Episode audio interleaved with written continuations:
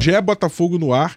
Live do Botafogo no ar aqui ao vivo, você pode chegar junto no YouTube, deixar a sua opinião. Vamos ler aqui à medida do possível é, as cornetas, muitas que vão surgir aqui hoje também, é, as críticas, enfim, sugestões, alguns elogios alguns jogadores que merecem também, que foram bem. É, análise da partida que a gente vai fazer aqui nesse GE Botafogo também, podcast para você em qualquer horário. É, tô aqui hoje com o Cláudio Portela, tô com o Sérgio Santana e Pedro Depp, a voz da torcida, como sempre, o time já bem clássico, bem conhecido. É, como infelizmente conhecido nos últimos é, meses, nos últimos jogos, né, o último mês, está sendo o desempenho do Botafogo, que chega a oito jogos seguidos sem vencer. É, o terceiro empate seguido, mas o Botafogo não vence. E o nono jogo seguido, é, levando gol, sofrendo gol. O Botafogo que já um dia teve a melhor defesa do campeonato. É, por conta da queda desse. A gente vai falar mais sobre isso, mas por conta da queda desse desempenho do Botafogo, ele hoje já não consegue desempatar com ninguém no número de vitórias. Estaria atrás do Grêmio, por exemplo. Não consegue desempatar mais no saldo, por exemplo, o Palmeiras. O Palmeiras passou o Botafogo no saldo. Então, conforme o Botafogo vai colecionando tropeços, ele também vai perdendo o privilégio de, num campeonato tão equilibrado em que ele se meteu, tinha uma vantagem que chegou, a gente já falou várias vezes, chegou a ser de 13 pontos. Mas, para ser mais sincero, a maior parte do tempo ficou entre 7 e 6 pontos, uma vantagem ok. Mas hoje, como essa vantagem não existe, o Botafogo, inclusive com esses tropeços, perdeu o direito de se igualar a alguns adversários estratégicos. Hoje só o Flamengo ele pode terminar igual, uh, consegue ganhar nos critérios de desempate, o Atlético Mineiro ainda, mas todos os outros ele e, e o Bragantino tá abaixo, eu nem vou considerar, mas o Botafogo perde também esse direito nesse momento de, de terminar uh, empatado em pontuação. Mas acho que o fato que a gente vai analisar hoje nesse dia Botafogo é mais uma vez o Botafogo tendo a chance de terminar uma rodada na liderança pela terceira rodada seguida é, ele desperdiça essa oportunidade com tropeço, com empate, e vê os adversários é, ultrapassarem. Hoje o Flamengo também ultrapassou, ele está em terceiro lugar no campeonato. E mais ainda assim, apenas um ponto atrás do líder. É, então vamos começar a, a, destrinchar o que foi esse Botafogo 1, Santos 1. É, gol do Danilo Barbosa, Botafogo do Messias para o Santos, numa falha. A gente vai dissecar essa falha também no fim, já ali aos 44 do segundo tempo. É, Sérgio Santana, bom dia, meu amigo. O que, que dá para falar para o torcedor do Botafogo nessa hora? É, tá sendo um, um, final de campeonato muito sofrido, eu acho, muito cruel com o Botafogo, não estou aqui pregando nenhuma vitimização, estou falando dos fatos, da maneira como tudo está acontecendo. Porque, por exemplo, o Botafogo podia descarrilar, podia perder o bonde da história, podia é, cair de rendimento como caiu no, no, campeonato, e ainda assim, quer dizer, com essa queda, os adversários ultrapassarem e abrirem. Ah, acabou o campeonato do Botafogo. Já abriu sete, seis pontos, poderia perfeitamente mas dá a impressão de que vai sendo uma morte lenta. E isso vai é, é, é deixando o torcedor assim num estado muito. É, de muita dor, né? Eu acho que essa é a palavra. É, é, é, doloroso, é doloroso esse fim de campeonato para o torcedor alvinegro, né, amigo? Bom dia aí para quem está na live. Bom dia, Rafa, Portela, Deb. Bom dia, boa tarde, boa noite para quem for ouvir depois. Eu acho que é muito melancólico o segundo turno do Botafogo desde o começo do segundo turno. É, eu já tinha falado aqui em alguma outra participação que seria questão de tempo o Botafogo perder a liderança pela postura, pela forma que joga, pela por uma série de fatores. E o que deixa mais cruel essa partida contra o Santos é que o time jogou bem. Em 95% do tempo. É, a formação que o Thiago Nunes colocou, essa nova formação, esse 3-4-3, na minha opinião, foi muito bem. Foi muito bem. O Botafogo teve chance aí de fazer mais dois, mais três gols. E o, o time foi muito bem, o time conseguiu anular o Santos em 95% do tempo.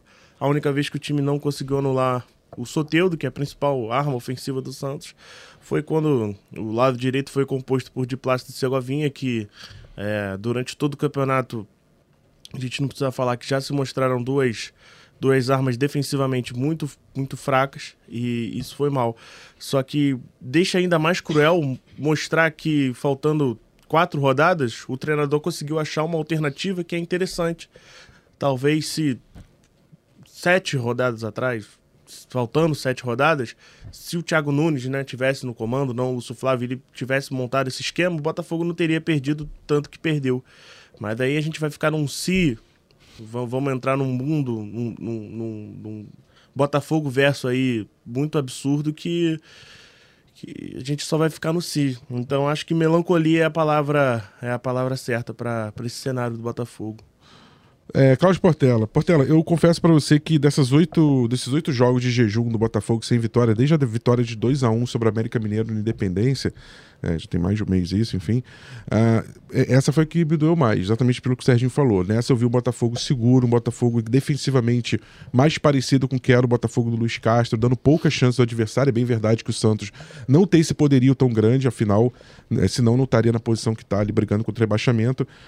Mas essa de todas as derrotas, é, de, de quase empate, né, perda de pontos, né, é, de todos os tropeços, foi o que mais me doeu por causa disso. É, senti o Botafogo jogando bem, o Botafogo seguro, a, desperdiçando muita chance lá na frente, mas ainda assim um time que controlava muito o jogo, né? E, e aí que eu falo que parece ter o, o Thiago Nunes fala isso na coletiva, né? Como se fala, usa a palavra cruel, né?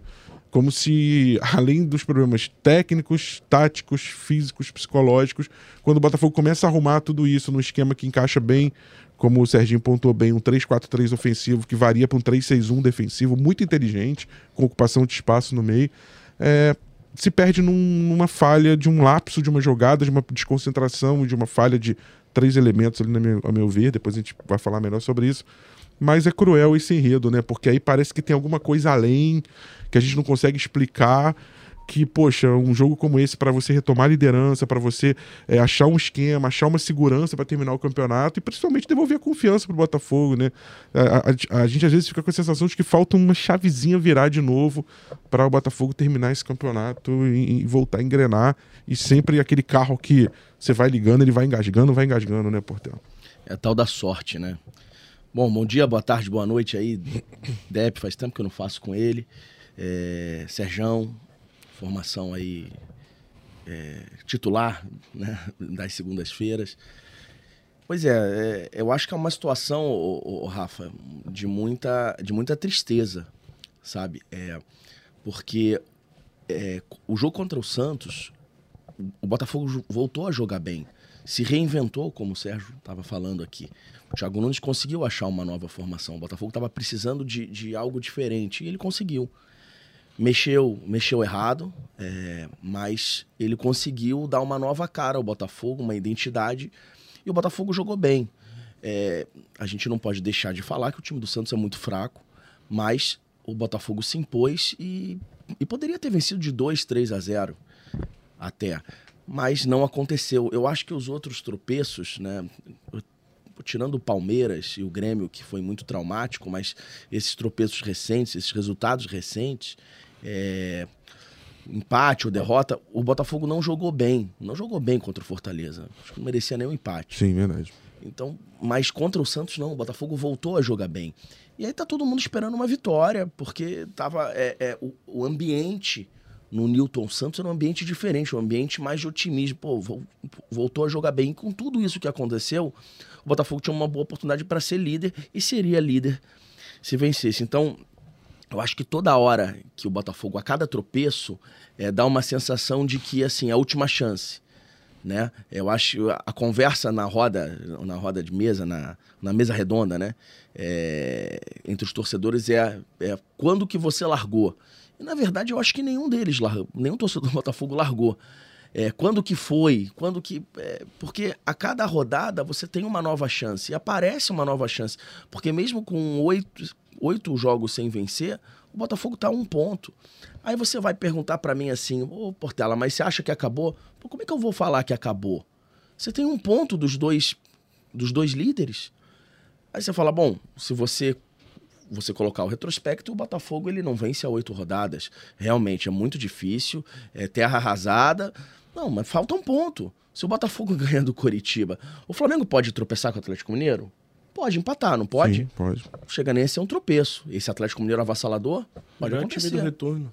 O Palmeiras contra o América Mineiro, contra o Fluminense é difícil, mas na última rodada o Cruzeiro desesperado pode dar empate? Pode. Então, assim, é, é difícil, tá muito difícil. Eu acho que é, o, o Botafogo tá perdendo o campeonato mais ganho da história. E até, desculpe é, o torcedor, é, até os companheiros é, na mesa, mas na minha opinião, perder esse campeonato da maneira como está sendo perdido, da maneira dolorosa como está sendo perdido, é, é, pior do que rebaixamento, para mim. Para mim é pior. Não que o primeiro. O primeiro rebaixamento é sempre muito doloroso, né? Mas os outros rebaixamentos você já foi rebaixado. Eu acho que o, o, o, torcedor até se acostuma. É triste falar isso, mas você perder dessa maneira como está sendo, um título tão ganho, e ainda pode ser para o principal rival, eu acho que é, é, é, é, é uma coisa de. Cara, você namorou, noivou, casou e na hora de dizer sim, você perde a sua esposa, o seu namorado, namorada, para o seu pior inimigo. Então, é, eu acho que é, tá sendo muito doloroso. Mas ainda não acabou. Pedro Depp, canal Setor Visitante no YouTube, nossa voz da torcida aqui do GE. É, a torcida do Botafogo compareceu, 30 mil, acho que 29 mil pessoas ali para o momento, para o que foi, e principalmente o apoio que a torcida deu mais uma vez, acho que exemplar. É, é. Tem um exemplo do Tiquinho, que viu uma fase muito ruim, muito complicada, tecnicamente, psicologicamente, e a torcida cantando a música dele, apoiando, incentivando até o fim, puxando o grito ali no, no fim do jogo quando o Santos começou a pressionar. É, mas assim, falando de, falando de campo e bola, Depp, eu vi um Botafogo mais organizado. É, vi um Botafogo é, é com chances de ampliar e fazer 2, 3 a 0 e principalmente o Botafogo com vontade. Eu acho que esse é, que é o ponto. Assim, o Botafogo com vontade de voltar para o campeonato. É uma coisa que às vezes a gente aqui conversando e olhando no chat, como hoje aqui a gente vê muito no YouTube, aqui no chat agora, na nossa live, o torcedor falando: ah, acabou, gente, acabou. Vamos brigar no máximo pelo G4. Aí outros até mais pessimistas, não, vai acabar no G6, vai ser na pré mesmo. Acabou o campeonato do Botafogo. Ontem, Depp, eu não vi essa postura dos jogadores. Eu vi os jogadores dizendo pra torcida e para todo mundo, falando assim: olha, nós acreditamos, nós queremos voltar sim para o campeonato. Nós queremos fazer o Palmeiras entrar em campo pressionado em segundo lugar. E por uma daquelas razões que, assim, claro, as mexidas eh, pioraram o time, pioraram. A gente vai ter que discutir questões aí relacionadas a isso, que aí são mais administrativas, internas, porque o Thiago Nunes não vai conhecer o time em 10 dias, em né, pouco mais de 10 dias. Alguém tem que falar para ele que algumas hum, soluções não, não, não, cabem mais, que já foram tentadas. É, quem que não falou, né? Ou será que falou e ele insistiu, enfim. Mas o fato é que, de uma maneira geral, o Botafogo falou: quero voltar para o campeonato, e de repente acontece isso mais uma vez no fim do jogo, né? É, é, fica difícil. É, é, até aquela. Você ir embora do estádio, você fazer aquela reflexão, você dormir, você passar a semana, né? É, o Globo publicou uma matéria muito interessante esse fim de semana sobre distúrbios, questões psicológicas causadas pelo Botafogo nos seus torcedores são, são, ver são verdadeiras, gente. Isso aqui não é pilha, não é nada, não. É, são fato.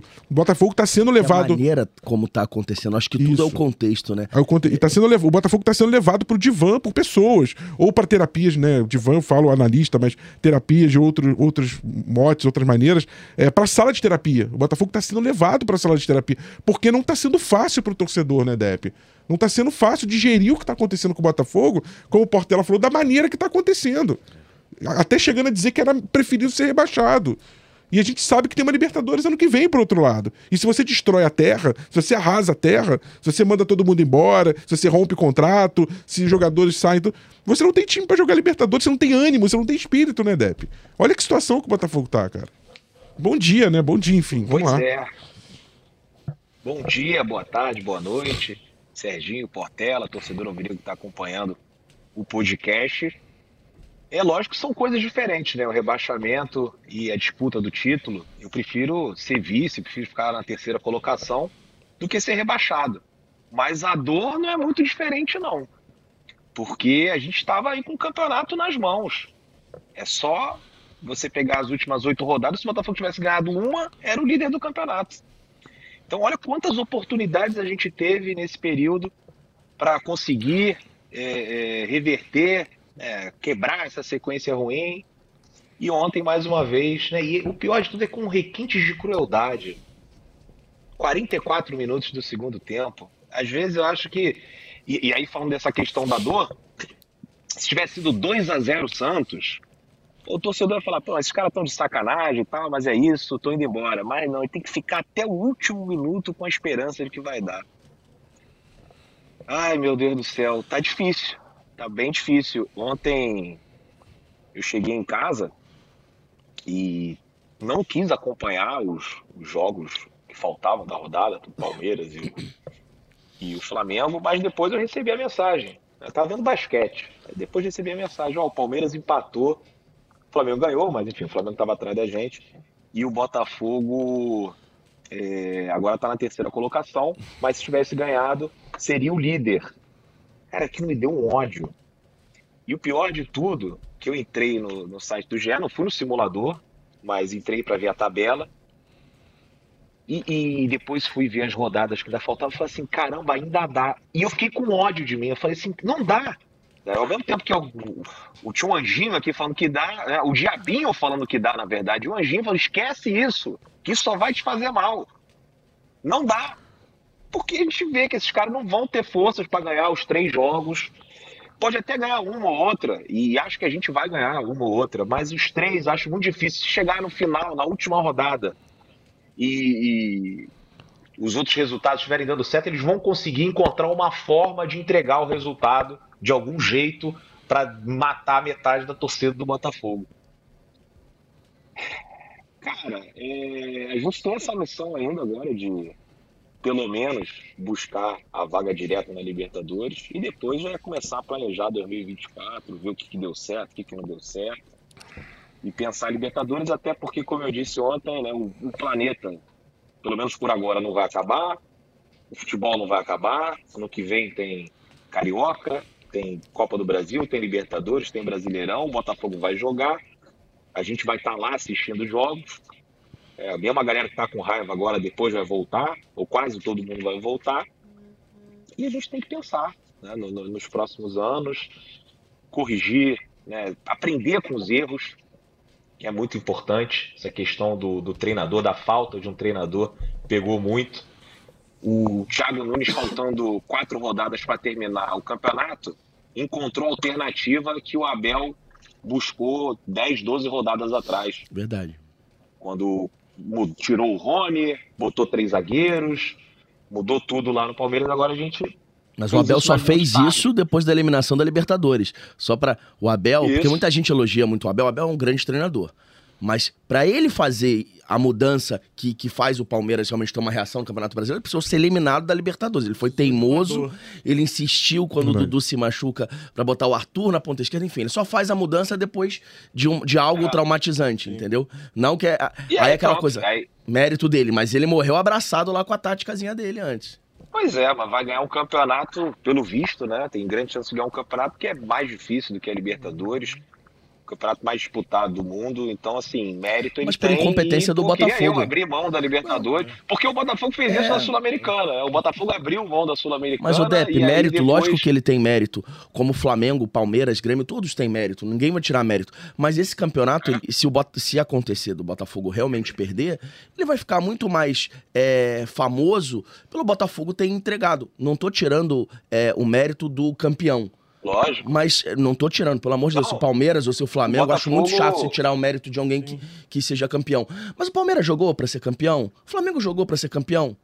É, o único time que jogou para ser campeão, que tem uma campanha avassaladora, é o Botafogo no primeiro turno. E o Atlético, o Atlético no, segundo. No segundo. Isso. Eu ia completar é. com isso, o Atlético é. no segundo. Os outros não jogaram, o que não tira o mérito. Mas o Botafogo, é, gente, oito jogos sem ganhar, o Botafogo praticamente entregou. É a menor pontuação de um líder desde 2010. Nunca a um régua tá por baixo. Primeiro turno com uma campanha tão boa e no segundo turno com uma campanha tão ruim, entregando jogos assim, é, não foi, ah, mas caiu 2, 3 a 0, como você falou. Isso. Não, 4 a 0, 3 a 0, 4 a 3, então. E só para complementar o Mansur ontem na troca de passes, né, tava é ali no, no, programa, ele trouxe o dados que desde 2011 a soma dos três primeiros colocados não era tão baixa, assim, é, é a menor soma desde 2011, né? Na época, Corinthians, Vasco e Fluminense brigavam pelo título.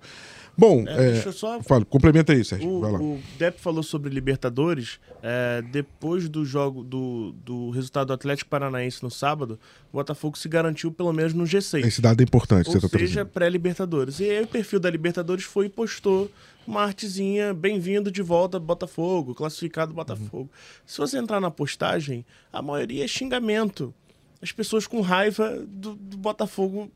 Não Botafogo classificado para Libertadores, mas a forma como se deu. Sim. E assim, é, o Botafogo é um time de muita tradição, um time gigante e tal. E não tô, não tô questionando isso, mas vai ser só a sexta participação do Botafogo na Libertadores. É, assim, eu, eu acho que isso vai mudar no, no, no, médio prazo. Eu acho que o, o, o, torcedor vai se acostumar com o Botafogo na Libertadores. Uhum. Acho que a tendência é o Botafogo ir para a Libertadores mais, mais vezes. vezes claro. Só que o Botafogo não vai para não foi para Libertadores sempre. ser sexta vez do Botafogo na Libertadores. O Palmeiras confirmou a nona seguida, por É. exemplo. Então. É isso que tá causando no, no torcedor. O Botafogo ir para a Libertadores, o que no começo do ano, no começo do ano, no Carioca, se chegasse com um contrato, ir para a Libertadores. É, Esse assunto é chato, porque É eu, chato, eu- é eu- o chato. Rafa vai ficar chateado comigo, porque ele é o nosso apresentador. Eu queria muito falar sobre isso. Eu acho muito. Não, muito- vamos, Eu acho é pra muito isso. chato esse negócio de. É um papo Falam muito na redação chato. pro Botafoguense. Chega pro- lá pro Botafoguense e fala: Mas e você? Cara, e você vê muito nisso nos programas, em todos os programas, não só da casa, mas de outras emissoras.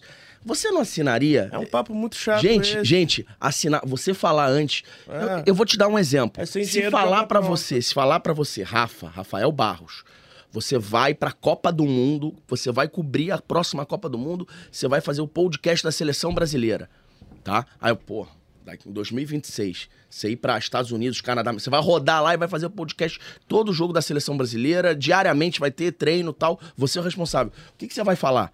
Pô, beleza, o sonho de qualquer jornalista é estar em loco você cobrir uma Copa do Mundo. Isso pra gente, nós jornalistas, tá?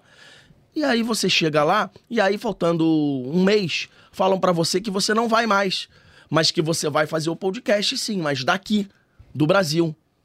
Você vai ficar muito chateado, você vai ficar arrasado, você ia fazer em loco, você ia ter convidados lá.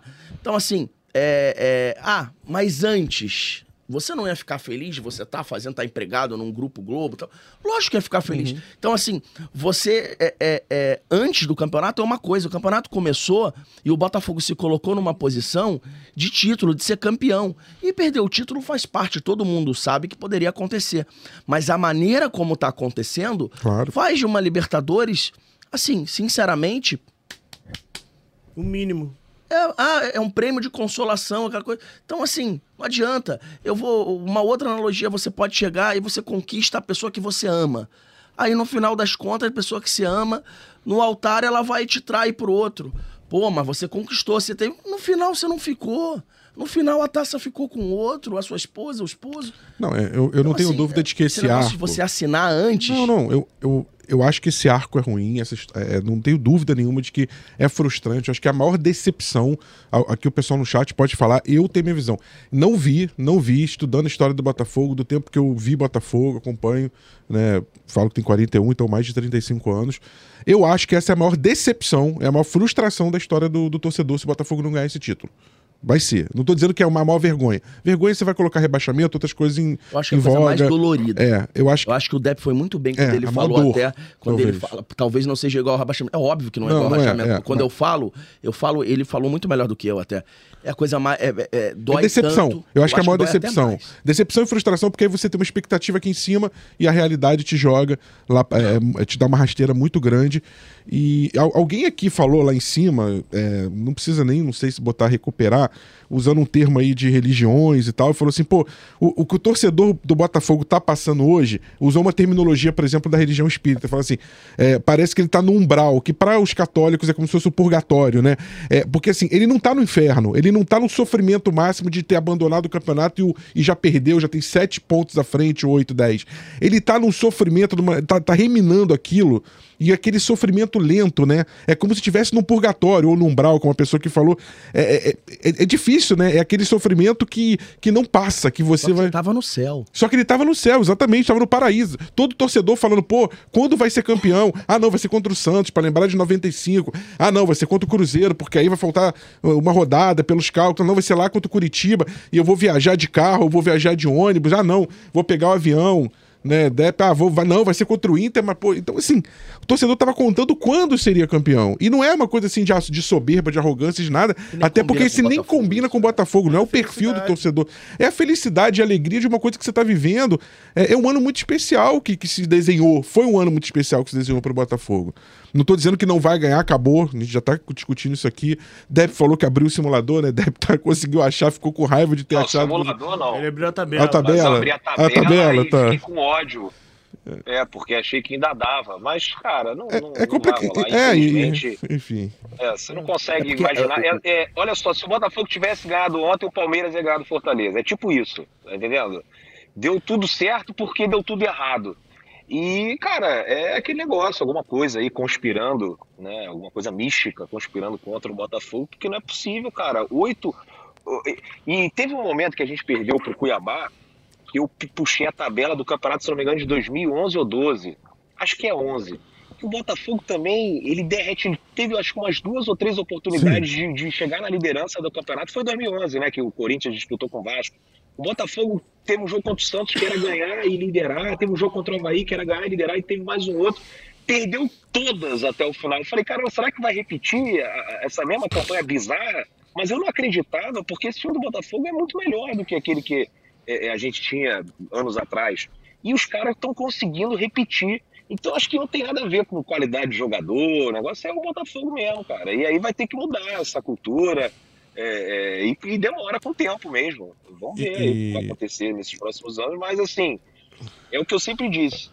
Eu estava muito pessimista. Depois daquele jogo contra o Vasco, o jogo contra o Vasco foi muito ruim, o jogo contra o Fortaleza foi bem parecido com o Vasco. Ontem até deu uma, uma esperança de que as coisas poderiam melhorar. Mas depois daquele jogo contra o Vasco, eu falei assim, cara, eu tô muito pessimista com relação a essa reta final, mas otimista com o futuro do Botafogo. E, e acho que é por aí mesmo. É, se você for parar para pensar, é, dois anos atrás a gente estava. É, eu, semana passada, quando estava lá em Fortaleza, por dois anos atrás, estava em Fortaleza também, mas acompanhando o Botafogo ser rebaixado. É, 2021, né, a gente, pô, perdendo para Brusque, perdendo para sei lá quem, vários times aí que Hoje em dia, pô, o Bruce está na terceira divisão e hoje a gente brigando pelo título, né? Queira ou não, brigando pelo título. Então, assim, melhorou. Mas é difícil a gente enxergar essa melhora com todas essas bizarrices que vem acontecendo, cara. O torcedor do Botafogo, como eu disse ontem no vídeo do GE, não merecia estar tá passando por isso. Depois de tudo que fez, lutou o Newton Santos, vários jogos, lotou vários jogos também fora de casa, o setor visitante, apoiou, treino aberto. Quando esses caras perderam a Sul-Americana, foram buscar no aeroporto, deram apoio. O torcedor do Botafogo fez tudo que estava ao alcance para para conseguir né, conquistar esse tão sonhado tricampeonato. Mas os caras lá dentro parece que não querem. Trazendo para a realidade, Serginho, é, para o hoje que eu quero dizer, né, a realidade está reposta aí, mas trazendo para o hoje, quando o Thiago Nunes chega, é, por mais que ele seja brifado pela, pelo departamento de desempenho de análise, por mais que pessoas da comissão técnica permanente contem para ele como está, e por mais que ele tenha estudado um pouco o Botafogo, porque já sabia que ele poderia né, ser o nome do ano que vem, então certamente já estava vendo os jogos do Botafogo lá no Peru, né, lá em Lima, onde ele estava. Mas, assim, não é a mesma coisa do que quando você tem uma comissão técnica permanente inteira que entrega para ele um trabalho. Tô falando do Lúcio Flávio, não como técnico, que não funcionou. Mas o Lúcio Flávio, auxiliar, até então estava funcionando, tanto que ele foi auxiliar do, do, daqueles quatro jogos do Caçapa. O Caçapa fala disso, que como funcionou. E querendo ou não, ele tinha um pouquinho essa chave do, do, do vestiário e do entendimento do que era o, o, elenco do Botafogo. Quando ele sai, quando o Botafogo opta pela, pelo desligamento total do Lúcio Flávio e deixa o Carne com esse papel de entregar a chave do vestiário. É, por que, que eu estou te perguntando? Será que isso não prejudica de certa maneira?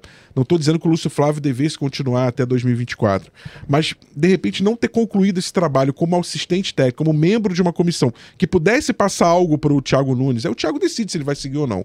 Mas, por exemplo, eu vi certas alterações ontem que pioram o time do Botafogo e todo mundo percebeu que já eram meio óbvias, que todo torcedor fala, não, peraí, cara, vai botar o de plástico, vai botar aqui o Segovinha com o de plástico, vai meio que assim, coisas meio óbvias, mas óbvias para quem tá acompanhando a temporada do Botafogo. para quem viu mais de 100, 150 mexidas diferentes serem feitas ao longo da temporada. Para o cara que tá chegando agora, é natural, é, é perdoável, é compreensível o cara cometer certos tipos de erro, né? Será que não. Não sei, eu tô especulando aqui, não tô dizendo que tinha que deixar o Lúcio Flávio. Mas será que você não tá colhendo também os efeitos colaterais de fazer uma mudança sem deixar ninguém ali muito para falar: olha, Thiago, isso aqui, isso aqui, isso aqui já foi tentado e não funcionou, por exemplo? Eu acho que mesmo se tivesse uma, uma comissão permanente, o treinador tem as próprias convicções. Não estou dizendo que, que é, é, o treinador é teimoso, mas é uma questão de hierarquia. É, tem o Carly lá, o Carly muito provavelmente, não estou não tô dizendo que aconteceu, mas muito provavelmente chegou pro, pro Thiago Nunes e falou, ó, tem aqui o, o Portela, é, tá um pouquinho acima do peso, então não aguenta muito correr aqui o Serginho não é bom de bola, não. Então, esses dois aqui você não pode confiar muito. Eu, eu- eu tenho quase certeza que o Carly passou isso pro Thiago Nunes. Só que o Thiago, Mesmo cara, a galera do Scout também. é, o a Não pessoal do funcionou Scout essa é- combinação de Plácido e Segovinha. é, Só saiu o Lúcio Flávio. O resto tá lá. Só saiu o Lúcio Flávio. Sim. Tem, o resto todo tá lá. Então eu tenho certeza que esse pessoal chegou pro Thiago e falou, ó, de plástico não marca bem. Segovinha não recompõe bem. É, então, assim, porque se voltar um pouquinho atrás, o jogo contra o Bragantino, eu assisti esse jogo no Bragantino, dentro do gramado, ali do literalmente do lado do banco de reserva do Botafogo, porque deu um- um- uma confusão ali na minha credencial. é, eu fui cadastrado como fotógrafo e eu fiquei do lado do banco. Então, eu assisti esse jogo. é, eu não sei qual foi a impressão passada na televisão, porque eu entrei no Twitter depois e estava todo mundo elogiando o Diego Hernandes. O Diego Hernandes, eu olhei do gramado, o Diego Hernandes foi um dos piores da partida. Falei isso aqui, né? Falei isso aqui. É, foi dividir opinião. A gente ficou Falei meio a isso meio em horroroso. a... Recomposição defensiva, O hein? Diego ataque e Hernandes- defesa. O Diego Hernandes foi um dos piores da defensivamente falando. partida. É, porque porque tava ali o Diego Hernandes, Danilo Barbosa, se eu não me engano, agora eu não lembro quem era o volante ali perto, e o de Plasto. Teve um lance que dobra o, o Julinho Capixaba e não lembro quem era o ponto, acho que era o Mosqueira. Dobram os dois em cima do de Plácido e o Diego Hernandes fica parado. E o pessoal que tá, do- que tá no banco vai e reclama com o de Plácido. E o de Plácido vai e fala: Eu tô com dois. Tem que falar com ele. E aponta pro, pro Diego Hernandes. E aí o pessoal, no- nos próximos lances, toda hora eles gritam pro, pro Diego Hernandes pra ele Voltar Eu não digo nem ofensivamente, tá? Acho que ofensivamente ele não foi mal, mas defensivamente, Sim, sim, sim. termos táticos, tava eu, o Rafa, é, o Depp não estava e tava o Giba aqui. E eu falei exatamente isso, que defensivamente ele foi muito mal, achei muito mal. Então, mas, mas- eu mas só- projetando eu para o Eu jogo. tô dando esse exemplo porque aconteceu a mesma coisa ontem. O Segovinha é um ponto que não recompõe. Que não recompõe muito bem. O que, que teria, o que, que deveria ter acontecido no jogo contra o Bragantino e no jogo de ontem? Cara, o, o, o Vitor Sá saiu muito cansado, o Júnior Santos saiu muito cansado. O que, que deveria ter entrado? O Carlos Alberto porque é o ponto que mais corre. Pode, dos três, é o ponto tecnicamente, é o pior ponto tecnicamente falando. Mas é o ponto, é o melhor ponto fisicamente. E era isso que o Botafogo estava precisando. Nem é tão ontem. bom na recomposição, mas ele, ele Dos tem mais três físico. é o melhor. Dos três é o melhor. É, dos três é o melhor. É, eu, eu li, eu li, Serginho, só pra complementar a tua visão, que o, o que o Thiago Nunes ontem fez foi, foi uma mexida muito engenhosa, muito, muito madura, de um cara que, pô, tem um entendimento tático muito grande. Exatamente. E de principalmente de jogadores que têm compreensão tática. Sim. É, só o Vitor Sá seria capaz de fazer o que o Vitor Sá fez ali, o Luiz Henrique não seria. Não. Por exemplo. É, o Júnior Santos é capaz de fazer o que ele fez daquela recomposição. Porque, como eu falei, o Botafogo jogou num 3-4-3 ofensivamente, mas num 3-6-1 defensivamente. E pra você fazer as alas do 3-6-1 sem bater com quem é, tá por dentro, você precisa ter essa compreensão tática de como fechar, de como fazer o balanço defensivo. E foi exatamente o que a gente não viu no lance do gol do Bragantino, né? Chegando- Do, do- desculpa, do Santos. Chegando na, na conclusão, Sim, mas pode tre- o treinador vai cometer, não importa em qual, qual estágio, em qual, qual, qual seja o treinador, todo treinador vai cometer erros porque o treinador vai parar pra ver o que, que tem no Lógico. elenco. Só que o Botafogo tá num ponto da temporada que Não dá pra ter. que o treinador não vai, não pode ter erro. Só que aí é a consequência da- do planejamento errado que o Botafogo teve. Porque o Botafogo trocou de técnico faltando cinco rodadas.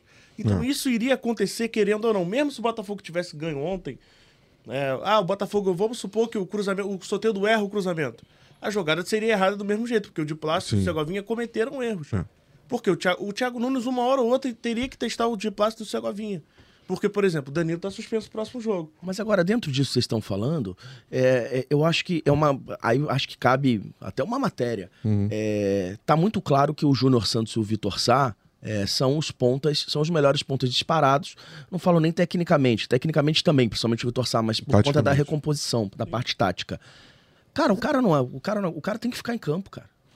E- e- e- Eu, eu não entendo. Vamos Ah, parar o- pra pensar. O Vitor ontem tava. Não, não, mas não, ele saiu em todos. Não teve um jogo que ele, ele jogou os 90 minutos. É o, meu- o nosso amigo Camilo, que participa sempre do Eu podcast, gostaria- ele falou exatamente eu isso, Portela. Ele falou, cara, eu não tô entendendo porque Deixa todo ele- jogo o Vitor Ah, deixa ele tá até esgotado, morrer. é Deixa isso. ele. É isso. Eu prefiro o Vitor Sá com a perna esquerda dele, marcando, voltando, do que você colocar o Luiz Contra o Henrique. Fortaleza ele ficou os 90 no último jogo. Contra o Então, Fortaleza talvez ele tenha ficou, sido o verdade. único, talvez tenha sido o único. Se você pegar a estatística, cara, o Júnior Santos ontem estava cansado.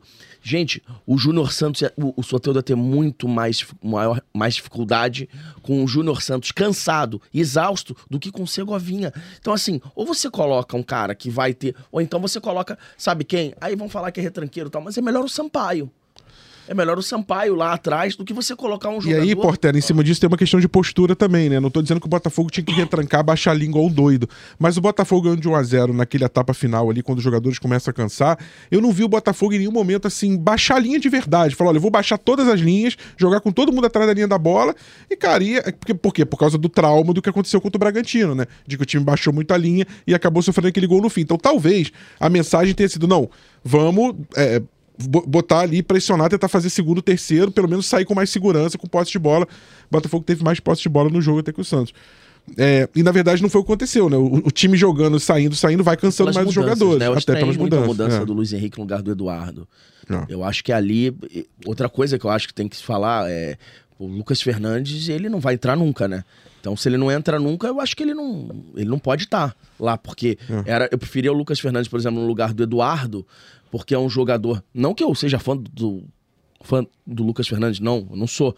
Mas é um jogador ali que você vai, que você vai ficar mais com a bola. O Botafogo tinha que ficar com a bola. É. O Luiz Henrique, ele, ele, ele entra em campo e ainda tá o Vitor Sá. Então, eu acho que não, eu não entendi muito. Entrou muito mal, mais uma vez, o Luiz Henrique foi inoperante. Sim, é. A- ali, mais ali, inoperante do que o centroavante. Pra gente falar do gol do Santos, eu acho que é um gol que é, me chama muita atenção, porque eu consigo enxergar claramente três erros individuais, além de um erro, né, obviamente, coletivo, mas o- três erros individuais ali. Primeiro que, ah, todo mundo fala, o Segovinha tropeça e demora a chegar. Mas pra mim, o mais fácil de acontecer ali era o de Plácido sair da posição dele e cobrir na lateral. Ah, mas ele vai gerar uma descompensação e abrir um buraco no meio. Ok, mas ali não tem jeito. Ali ele tá vendo que o, que o, Segovinha não vai chegar, ele tem que cobrir. era o de Plácido. Ali era o de Plácido. Então, acho que o primeiro erro é do de Plácido. Segundo, é o erro do Bastos. O Bastos não sobe na cabeçada, deixa o Messias subir sozinho. O Bastos nem sai do chão, praticamente. É um erro é crasso. E, cara, um terceiro erro que eu vi pouca gente falando é uma falha que, dos, das três, pra mim, é a menor, mas é uma falha também.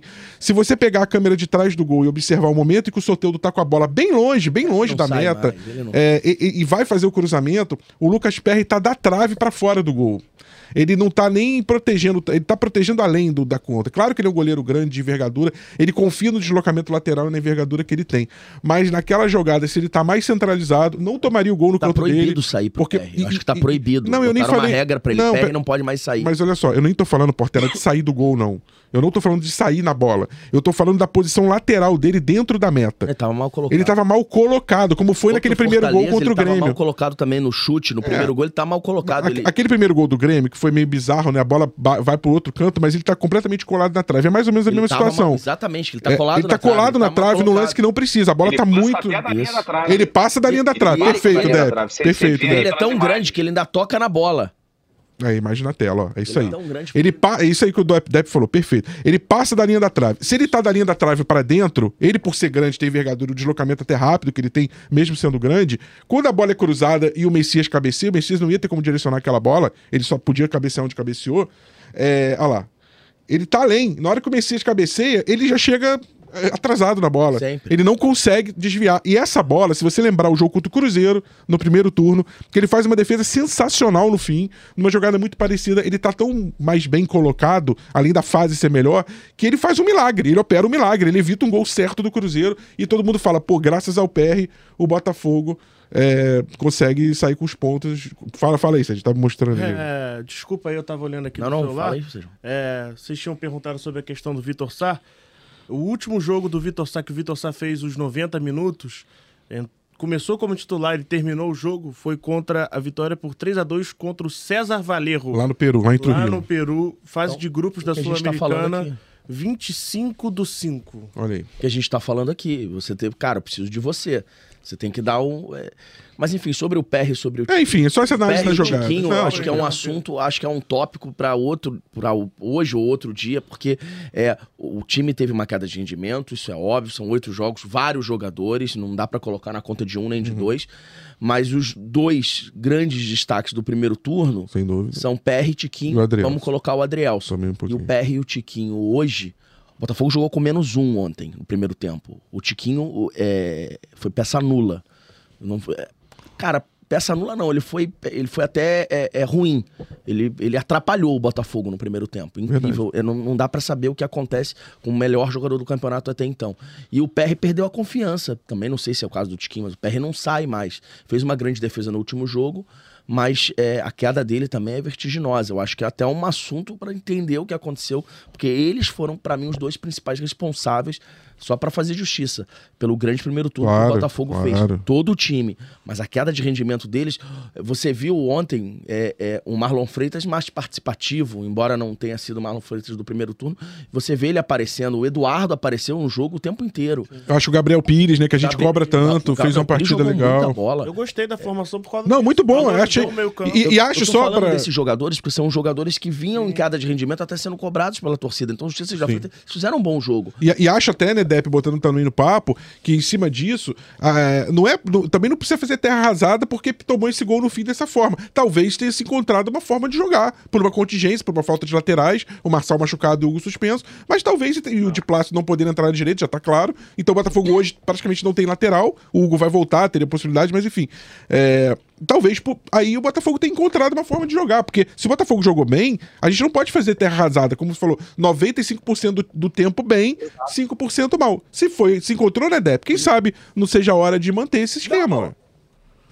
O que eu acho é o seguinte, é, é, é, essa tem que ser a formação até o final do campeonato. Eu acredito que se fosse é, janeiro, o Thiago não tivesse chegado agora, ele não ia colocar o time desse jeito.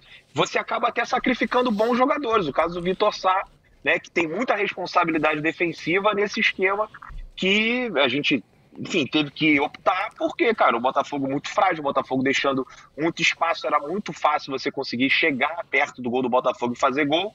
É, mas assim, se fosse janeiro, o ideal é ter dois bons laterais, né? Você de repente pegar uma, um outro volante é, para enfim, para o meio campo ficar é, menos arame liso, como a gente fala, popularmente, né? O Botafogo roubava poucas bolas. Ontem melhorou muito com o Gabriel, a entrada do Gabriel foi muito boa.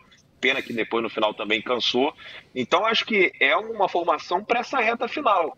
Não é uma formação para 2024, pensando em Libertadores, Sim. colocar o time Não, assim. Mas é isso, ele veio para primeiro solucionar um problema a curto prazo, e acho que ele conseguiu.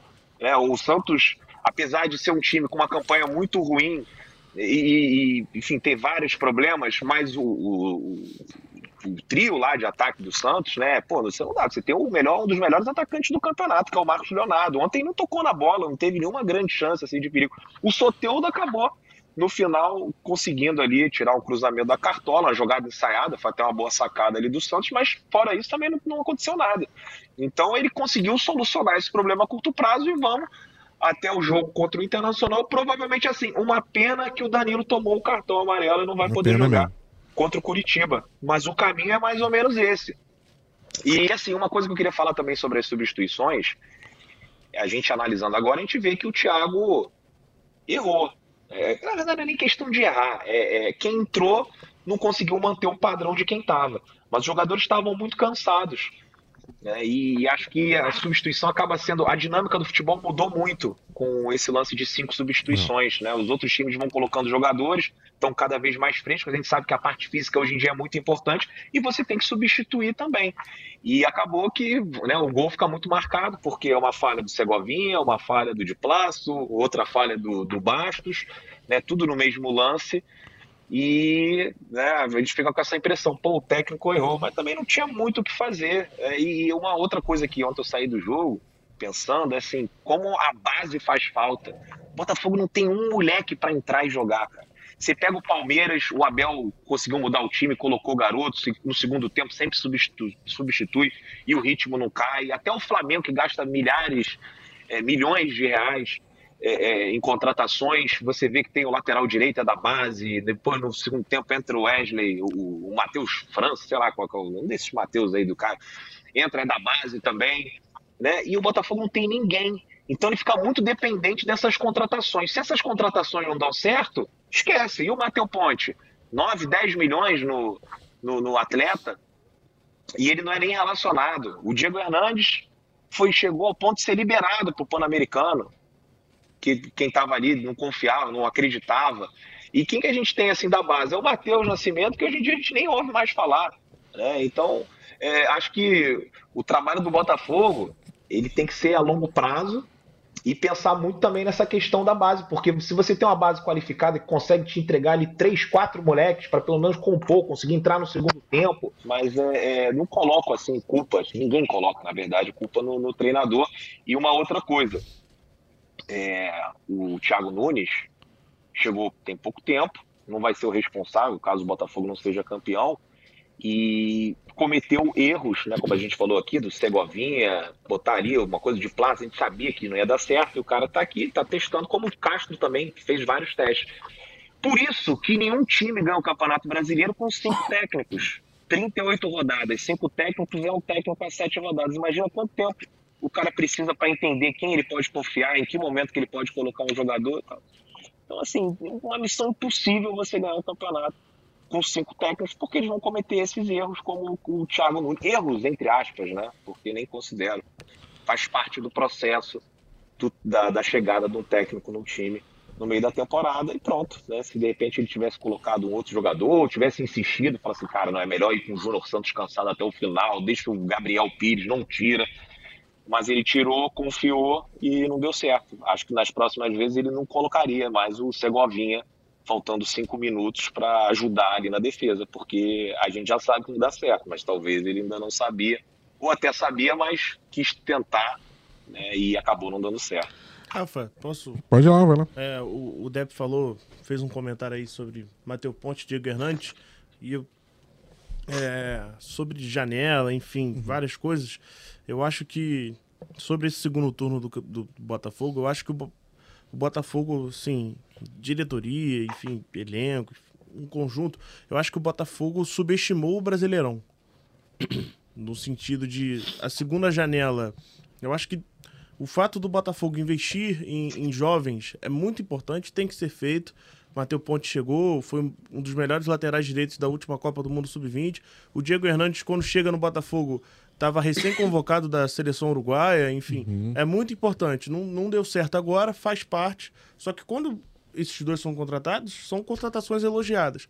Só que assim, eu acho que o Botafogo subestima o Brasileirão ao ponto de, na segunda janela, não trazer nenhum jogador pronto para ajudar o elenco. Só o Diego Costa. Só o Diego Costa. Que também não chega dentro da janela. Só chega porque o Tiquinho Fora, se machuca. um pouquinho depois. Né? Foi o único. Foi o único. Exatamente porque o Tiquinho se machuca. Se porque machuca. precisava Tiquinho... do reserva do Tiquinho e eles não trouxeram. Só trouxeram porque ele se machucou. Eu acho que o Botafogo subestima o Brasileirão e primeiro. perdeu o Sauer também. Isso, e perdeu o Sauer. Eu acho que o Botafogo subestima o Brasileirão primeiro nesse ponto. E segundo, é, ao, ao confiar 101% nos jogadores e efetivar o Lúcio Flávio. É, aqui, não tô, não tô tentando atingir o Lúcio Flávio em termos pessoais, em termos. Uhum. É, é, no, zero, zero, zero. Uhum. Mais uma vez, a culpa do Lúcio Flávio ter ido para onde ele foi não é, não é dele. Não é dele. Não, não é, é dele. dele. Não foi dele. É, foram jogadores que chegaram. É, odeio o termo panela, não gosto disso, mas assim, os jogadores se fecharam, chegaram e, e pediram: ah, a gente quer o Lúcio Flávio.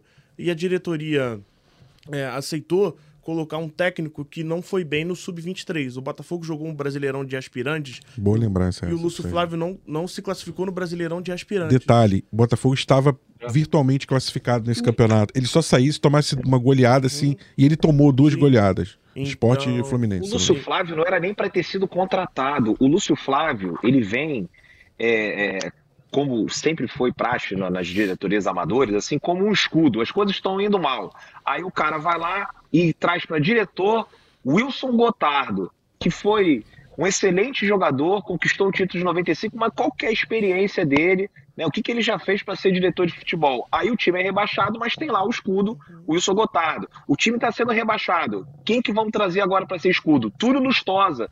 Por que, que ele veio ser diretor no Botafogo? Porque jogou aqui né? E aí não fazia sentido. Aí Túlio Stoll vai atrás Lúcio, ainda queria trazer Leandro Guerreiro. Tá? Veio o, o Lúcio Flávio, mas não era para trazer o Leandro Guerreiro. Então o Lúcio Flávio não era nem para ter sido contratado.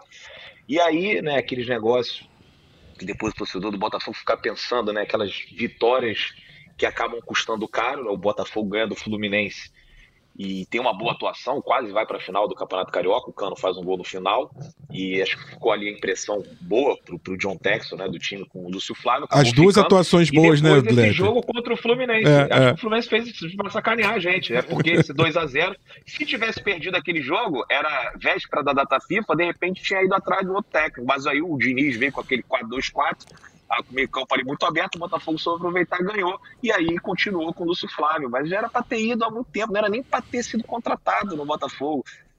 Enfim. Ah, Então, eu acho que o Botafogo subestima o Brasileirão em dois momentos chaves. Tá. Primeiro, de não ter. é, não tô dizendo que o Botafogo tinha que contratar cinco, seis jogadores, mas pelo menos reforçar minimamente ali o elenco, trazer pelo menos uma, duas peças importantes, né? Peças prontas, peças prontas. Também o Matheus Ponte. mas você sabe o que ele pensou? Ponte o Diego Ele pensou são- que o, o investimento dele foi no técnico. Ele manteve um técnico caro, talvez tão caro quanto o Luiz Castro, que é o Bruno Lage, e falou: bom, trouxe um cara de Premier League, não escutou o scout, eu me lembro de eu ter falado isso aqui. Ele não contratou, o scout não metia o, é, o bedelho no técnico, ele que decidia. Foi escutar agora. Talvez, se ele tivesse. ah, Porque agora vai ter como. Ah, o Bruno Lage tinha razão. Não, o Bruno Lage tinha razão, não. Pelo amor de Deus. O Bruno Lage podia ter. Ele podia não estar totalmente errado, mas ele fez uma gestão de grupo e uma gestão emocional, assim, que, pelo amor de Deus. E terrível. Portela, a Jéssica trouxe, só pra complementar o que você falou, a Jé- a Jéssica trouxe um dado no último podcast, Dep e Serginho também, que fala o seguinte, que ela tem uma fonte lá dentro, que em algum momento, na virada ali do turno e tal, conversou com um membro que falou, olha, tem, garanto aqui, pelo que a gente tá observando, né, que esse elenco não consegue terminar a temporada, no sentido de manter o nível, manter a, a, a- aquele, a atuação naquele... Ou seja, ma, reforço o que vocês falaram, Ele- era preciso trazer gente... Era muito melhor você ter trazido um treinador é, brasileiro no, no momento, o Thiago Nunes, se Eu, eu pudesse, queria não, fazer uma pergunta. e, ficar, e ficava Queria fazer. investir em jogadores. Fala, Dep, desculpa. Não, desculpa. Tem um delayzinho. É, tem um que Eu delayzinho. queria fazer uma pergunta pro Serginho. O Serginho toca no ponto bom do Botafogo ter subestimado. E, e o- uma posição que o torcedor do Botafogo reclamou muito, né? Além da lateral direita, que ali era muito óbvio, né? Você precisava trazer alguém depois da lesão do Rafael, alguém pronto. É também para reserva do Eduardo, Serginho. Não foi nem cogitado isso. É, É, ele- Em algum momento, você que tá mais por dentro dos bastidores. Eles queriam o João Pedro, que era do Cagliari e tá no Grêmio hoje. Que lá no Grêmio virou o JP, JP Galvão. Galvão. João Pedro Galvão. Eles queriam ele, até negociaram, e foi até um, um erro aqui que a gente teve, tá, tô fazendo aqui um meia-culpa, que a gente, a gente errou o termo na matéria. A gente deu que a negociação tava praticamente fechada, a gente er- errou o termo na, no título, no, no texto tava, tava, tava equilibrado. Mas mas- tava encaminhada, né? não, não chegou a ficar encaminhado. O, o Botafogo acertou salário com ele e o empréstimo ia ser gratuito com, com o Fenerbahçe. Só que aí o Grêmio, o Grêmio ficou sabendo, enfim, os dois estavam disputando e aí o Grêmio botou uma taxa de empréstimo pro Fenerbahçe e o Fenerbahçe, lógico, optou pela negociação que Sim. gerava dinheiro. Então, assim, é porque o Botafogo entendia que o Eduardo ia cair fisicamente pela sequência de jogos. Tinha isso. Então o E Botafogo. aconteceu. O Tá Botafogo, muito claro que o problema dele é físico. né? o, o João Pedro, o, o João Pedro Galvão, né, virou JP Galvão, é, é um cara que pode jogar tanto de centroavante, ele é aquele centroavante móvel, como um, um segundo atacante, né, que seria a posição do Eduardo. Então esse foi um, um- era um cara, era o cara que o Botafogo estava negociando. Quando o Grêmio foi e contratou, o Botafogo ficou sem opção e não e não negociou com mais ninguém. Aí eu acho que eles confiariam que o Diego Hernandes daria esse salto de enfim, tô, tô chutando aqui. que Mas o Diego Hernandes quase não é, nunca é escalado ali. É, é, escalado o Diego só pelas Hernandes pontas. Né? foi o que o Def falou. É tão. É tão. Tá tão fora. Tão fora da escalação que foi pro É PAN. porque ele usou a janela só pra colocar é, o que a gente entende. Tem que você tem que contratar jogadores mais novos, tem que apostar nisso. É muito Ele usou a janela só pra isso. É, e subestimou. Eu acho que ele- você tem toda a razão, Sérgio. Acho que a gente superestima demais os treinadores. Acho que o treinador é muito importante.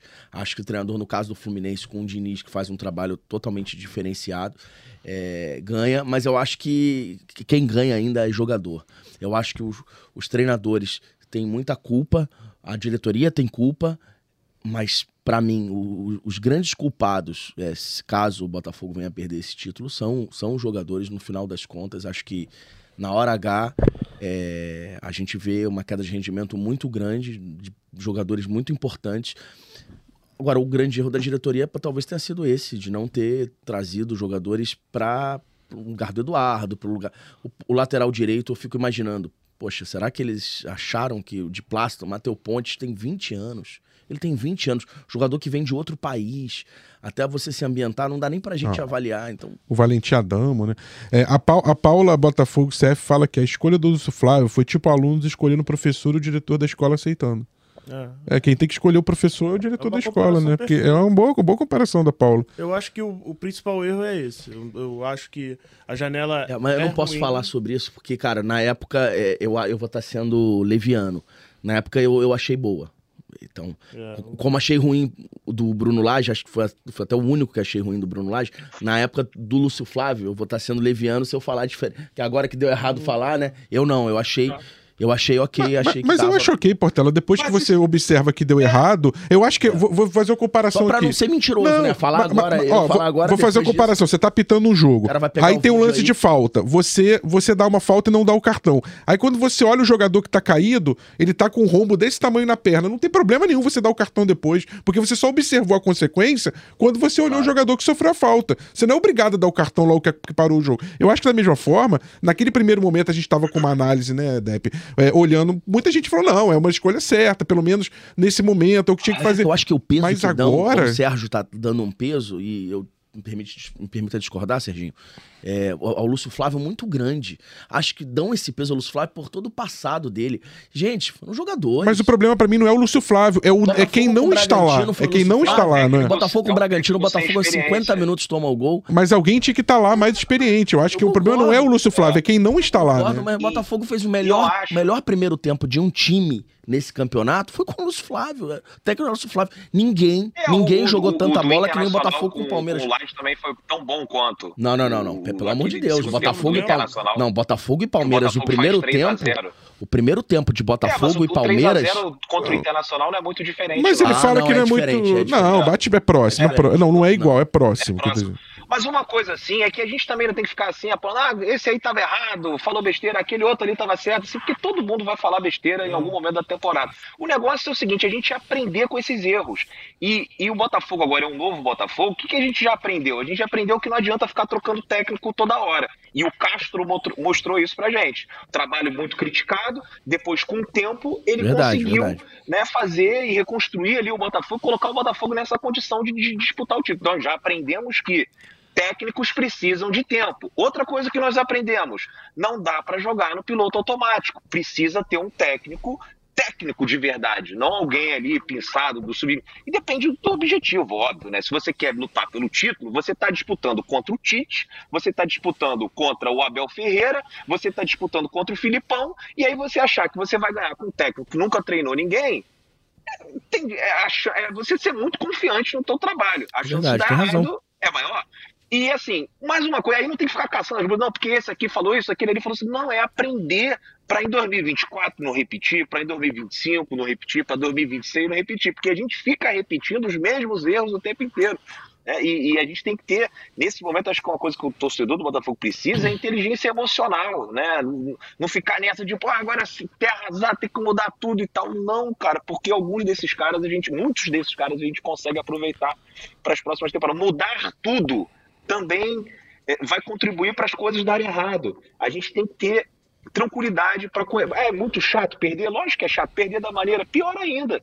Mas se a gente quer ganhar, a gente tem que aprender com esses erros e para a gente chegar mais forte lá na frente. E, e você conseguindo minimizar essas coisas, eu garanto que o Botafogo vai chegar mais vezes para brigar por um brasileiro, para brigar por uma Copa do Brasil, brigar por uma Libertadores, que é o que todo mundo quer. Não dá para ser a cada seis meses, ah, vamos jogar tudo fora e começar do zero. Não é assim que faz e, e mais uma vez aqui, que eu também erro muito, né?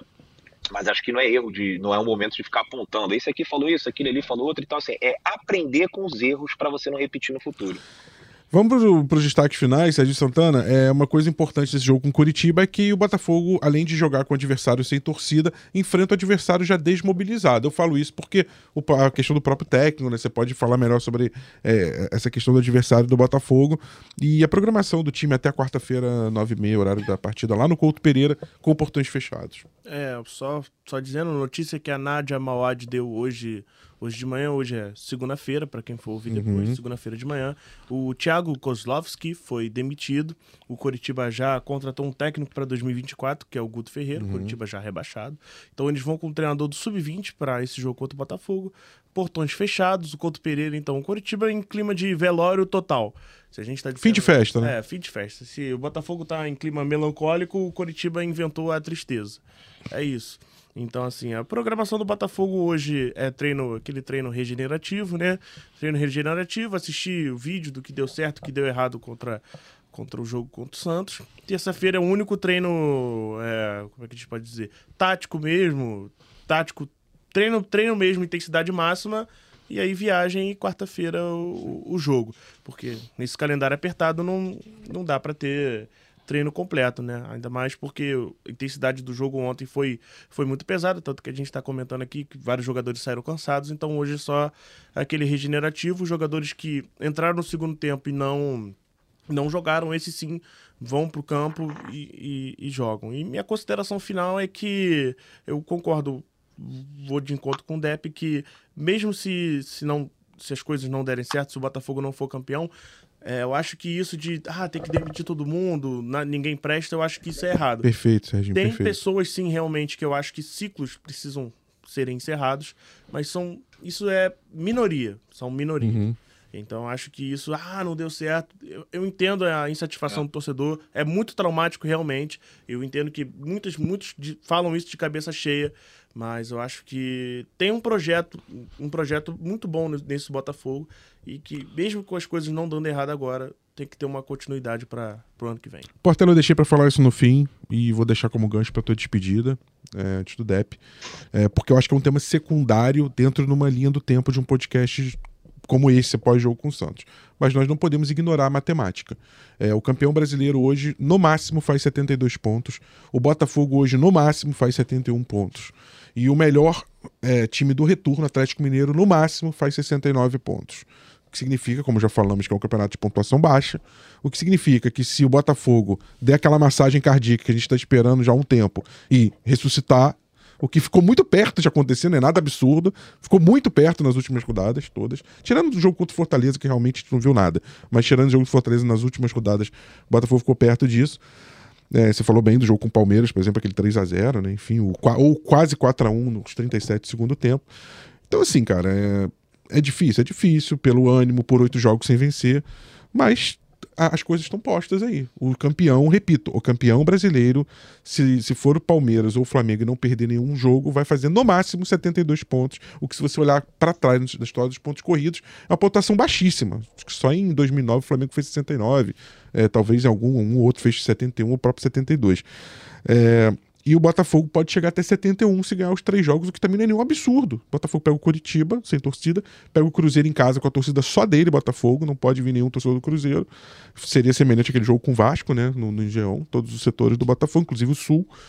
E contra o Inter, provavelmente pegando o Inter já desmobilizado, com a vida resolvida, lá no Beira Rio. E sei lá, se o Grêmio estiver brigando pelo Campeonato Brasileiro, possa ter rolar, um- enfim. Mas, Portela, seus destaques finais. Acho que o, o favoritismo agora é do Palmeiras, óbvio. Uhum. É, o Flamengo vem forte. Mas acho que, cara, é, é- não é a gente falar pro torcedor, né? Ninguém aqui tá querendo mentir pro torcedor, mas, cara, ainda não acabou. Tem chance. E a tabela mostra isso. Vai ser decidido no último jogo. E eu vou te falar o que vai decidir esse campeonato. Du- uma coisa chamada mala branca. Que vai decidir esse campeonato chama mala branca. Pro pessoal mais novo, explica o que é mala branca. Mala branca, eu tava explicando pro meu filho ontem. Mala branca é você é, dar uma injeção de ânimo pro adversário. É mais ou menos. Chega uma mensagem de algum jogador ou de algum. é, Um alguma- intermediário. Algum um intermediário que não são diretorias que é tratado assim: olha só, América Mineiro, por exemplo, joga com Palmeiras agora, olha só. é, vocês querem um, um bicho, né? Um prêmio. Como se fosse 10, 20, 30 mil reais, eu não sei de quantia, não, não entendo É, dessa parte jogador, financeira enfim, é. para cada jogador no Natal se vocês conseguirem tirar ponto do Palmeiras, por exemplo. Só que a mala branca também existe contra o Botafogo. Sim. Por exemplo, o Inter vai estar desmobilizado. Vocês falaram, o Coritiba vai estar desmobilizado. Acho que, sinceramente, Palmeiras e Flamengo não se preocupam com o Botafogo nesse momento. Acho que quer. a- Mas acho que mais pra frente podem se preocupar. Sim. Agora, você jogar, por exemplo, na última. é, o, o América Mineiro. É, Bom, eu duvido muito, eu duvido muito que o América Mineiro vai jogar com o Palmeiras e que não tenha uma mala branca partindo. Só para não ter confusão, Portela, que o JS Do Flamengo, falando. né? O bom é que a gente não É, precisa isso. pagar nada Só, agora. só para não ter. É, é isso, Depp, mas só para não ter polêmica, que o JS falando, mala branca é crime. Não, incentivo financeiro para Mala vencer preta. não é crime. O que é crime é a mala preta. O que é a mala preta? É o que tem, tá no folclore do futebol, que nunca foi comprovado, mas é quando o dirigente paga a uma equipe para ela perder o jogo. Exatamente. Isso é crime. Exatamente. Olha, Então, teve agora na Série B, né? Pra deixar Teve isso bem o- claro. O ABC, o ABC rebaixado, ganhou do Guarani ganhou do e ganhou do Vila Vila Nova. Nova, último lugar. E assim, aí você fala ética tal. Eu não sou contra a mala branca. Eu acho que é uma. Eu não sou contra. Eu acho que eu acho uma hipocrisia.